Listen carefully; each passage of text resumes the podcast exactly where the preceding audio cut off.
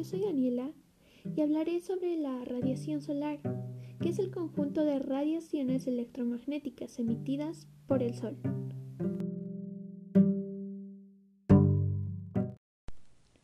El Sol es una estrella cuya superficie se encuentra a una temperatura media de 5778 K, que son 5505 grados centígrados y en cuyo interior tiene lugar a una serie de reacciones de fusión nuclear que producen una pérdida de masa que se transforma en energía.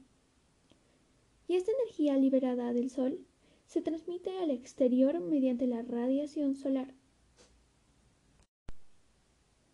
La radiación solar se distribuye desde el infrarrojo hasta el ultravioleta. No toda la radiación alcanza la superficie de la Tierra, porque las ondas ultravioletas más cortas son absorbidas por los gases de la atmósfera. La magnitud que mide la radiación solar que llega a la Tierra es la irradiancia, que mide la potencia que por unidad de superficie alcanza la Tierra.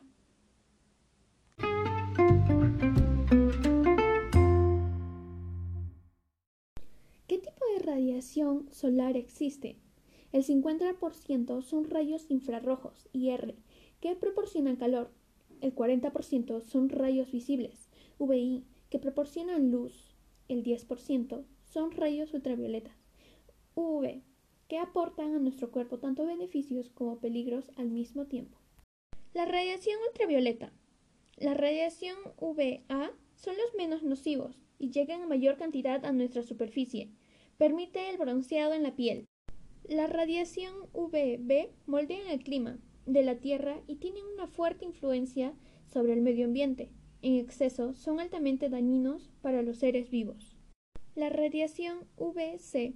Ese tipo de radiación es absorbida íntegramente por la atmósfera, vale decir, por el ozono y el oxígeno. Si llegase a la superficie terrestre, sería perjudicial para los seres vivos. Bueno, como escuchamos, afortunadamente para la vida en la Tierra existe la capa de ozono, como se conoce a la concentración máxima de ozono presente en la atmósfera superior, la estratosfera, de manera natural. La capa de ozono filtra la mayor parte de la radiación ultravioleta proveniente del Sol, especialmente los rayos ultravioleta P y C, dejando pasar a los rayos ultravioleta A, necesarios para la vida en la Tierra. Lamentablemente, el hombre ha creado algunos productos químicos en base a carbono y halógenos. Estos halocarbonos son sustancias agotadoras de ozono y producen la destrucción y adelgazamiento de nuestra capa de ozono, que permiten que los rayos UVB entren con mayor intensidad a la Tierra y afecta la vida en el planeta. Este fenómeno se conoce como el agujero de la capa y fue descubierto en el Polo Sur en 1985. Desde entonces, la Organización de las Naciones Unidas, ONU, se ha preocupado por la protección de la capa de ozono.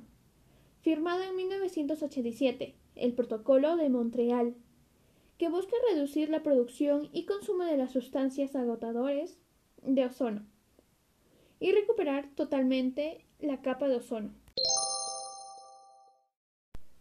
Ahora, ¿Cómo podemos protegernos? Protejamos nuestra piel con ropa. Evitemos que nuestra piel esté expuesta, puesto que las personas que viven en áreas donde están expuestas todo el año a la luz solar intensa tienen un mayor riesgo de cáncer de piel. Utilicemos sombreros para nuestro rostro. Apliquémonos bloqueador solar. Usar lentes de sol que bloqueen los rayos UV. Obtengamos la vitamina D de forma segura. Y ahora, ¿Cómo podemos preservar la capa de ozono? Evitemos comprar y usar aerosoles o sprays con gases clorofluorocarbonos. Evitemos usar extintores que contengan halones. Evita materiales aislantes que contengan CFC.